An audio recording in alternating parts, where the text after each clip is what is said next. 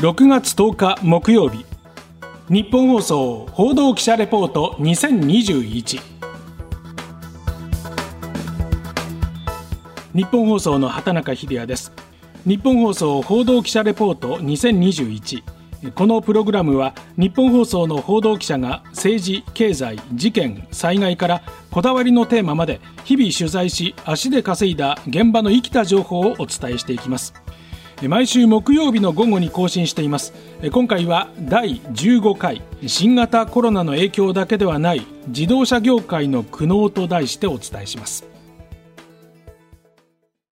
改めまして日本放送の畑中秀也です。先日、今年1月から3月期の法人企業統計が財務省から発表されました。新型コロナウイルス感染拡大の長期化で、宿泊業や飲食業は苦境が続いていますが、製造業は経済活動の再開で回復を見せています。自動車業界でも先月は各社で年度決算が明らかにされました。コロナ感染拡大で2020年度は工場の一時操業停止など、こちらも大きな影響を受けましたが、その後は回復に転じました。トヨタ自動車社長で日本自動車工業会の豊田昭夫会長です。20年度の自動車販売、生産は想定よりも早く回復し、自動車産業は49兆円の経済波及効果を生み出すことができました。コロナ危機において、自動車産業は経済復興のペースメーカーとして一定の役割を果たしたと思います。しかし、その回復のスピードについては、進んでいるところ、遅れているところと、明暗が分かれています。当期利益、2兆2452億円。リーマンショックの後からですね、ずっとあの、取り組んできた、あの、もっといい車作り、これまでの取り組み、成果として出てきた年なんだなというふうにあの思っております。新型コロナウイルス感染症の影響による需要の減少はあったものの、前年度を上回っております。トヨタ自動車は最終利益が2兆2452億円、ホンダは6574億円と増益。特にトヨタは最大手の底力を感じます。一方、こちらはまだまだ回復には時間がかかりそうです。現時点においてはですね、えー、この営業利益においては、えー、プラスマイナスゼロ、これエクイティベースですね。見通しでございます。まあ、今期の黒字化というのは何が何でも達成したいし、また達成できるというふうに考えております。日産の内田誠社長と三菱自動車の加藤隆夫社長。両社は2020年度ともに最終損益は赤字。やはりカルロス・ゴーン前会長の事件以降の経営の混乱をまだまだ引きずっている感じです。ともに事業改革は順調と語りますが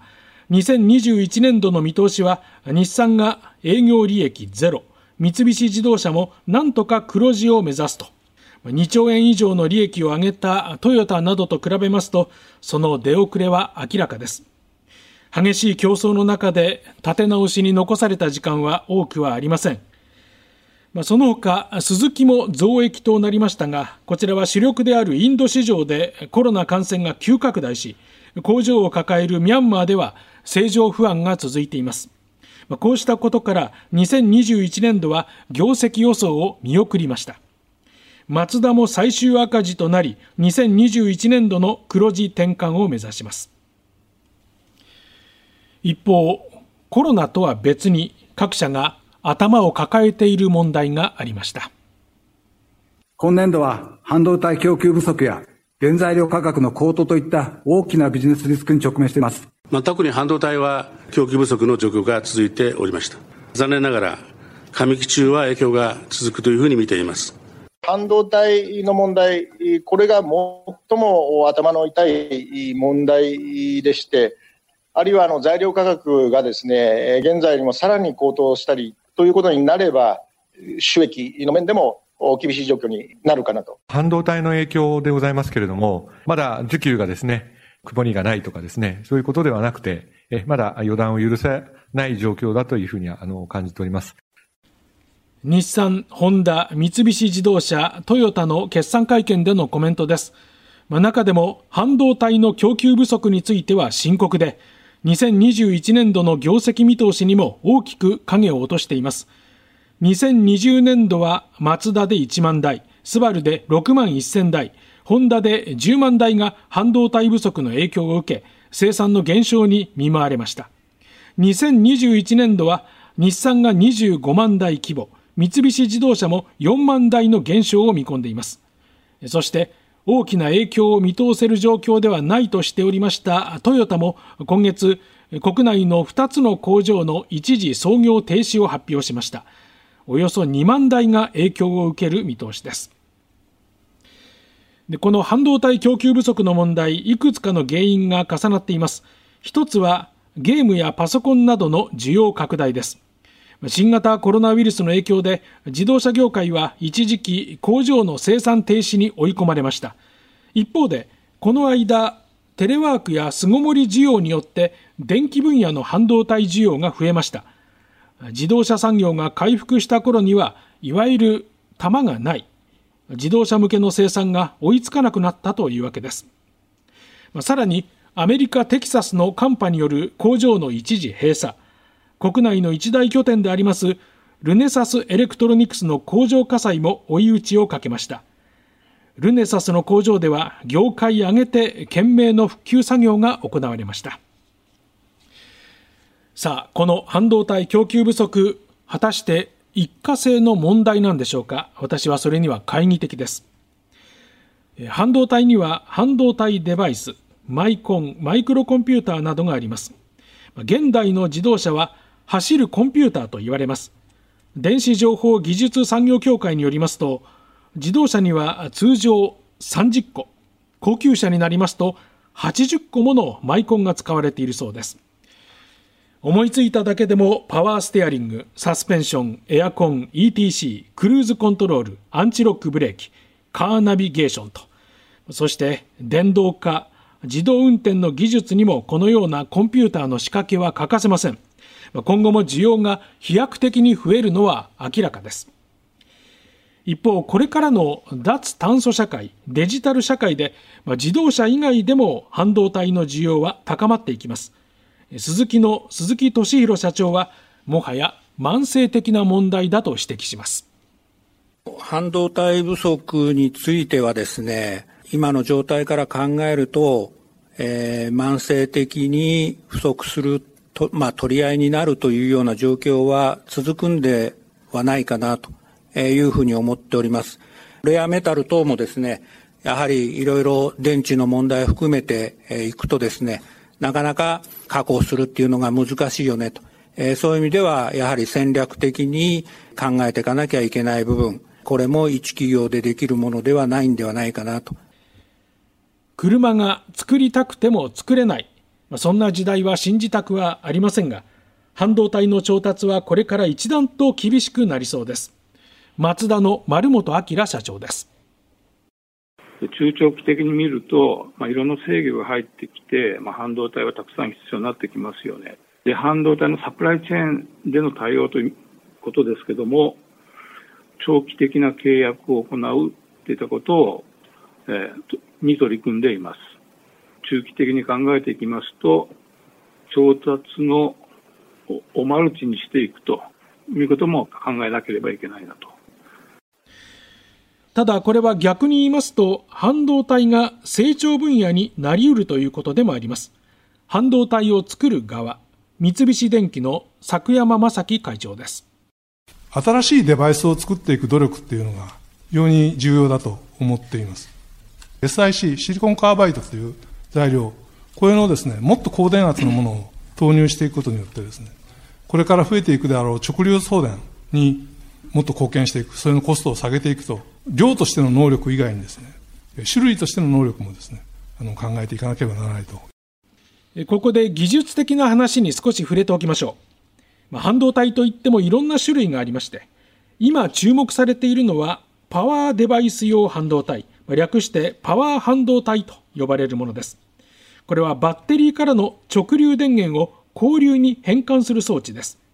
高い電圧がかかる自動車用には欠かせないものですさらに作山会長が話していた SIC シリコンカーバイド。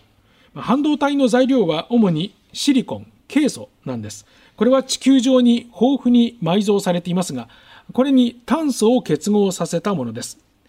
600ボルトから数千ボルトの電圧に耐え将来的には200度以上の高温にも対応できるそうです。これからの半導体素材と言われています。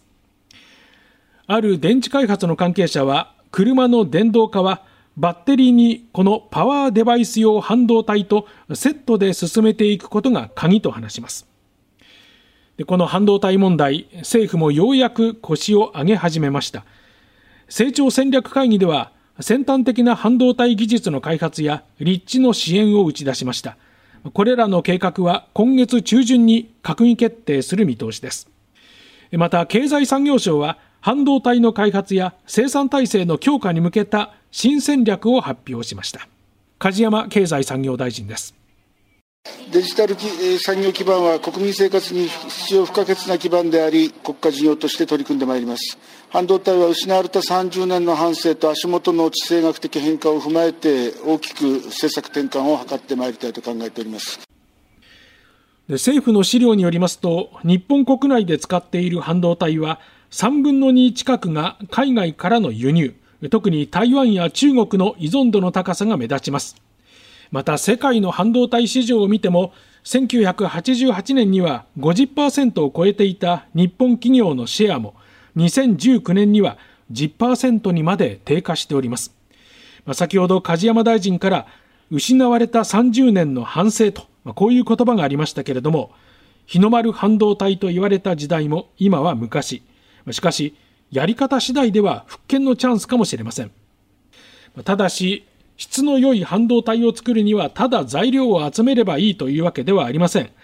材料の純度が高く緻密な結晶であることが必要です。これは簡単なことではありません。高い技術が必要です。かつての日の丸半導体の凋落を見た半導体のエンジニアは、日本の復権は技術的にも資金的にもかなり厳しいのではないかと話します。このほか、半導体製造装置の技術ノウハウを守ること、海外との価格競争にどう対抗していくかもポイントになるでしょう。いくつかの高いハードルが立ちはだかります。半導体供給不足、主に自動車業界の問題として取り上げてきましたが、こうしてみますと、一つの業界だけではなく、まさに国を挙げた経済安全保障とも言うべき広がりを見せていると言えるでしょう。今回、ポッドキャストで配信した内容は、日本放送のオフィシャルホームページでも連載しています。報道部畑中デスクの独り言でも紹介しています。ぜひ、こちらもチェックしてください。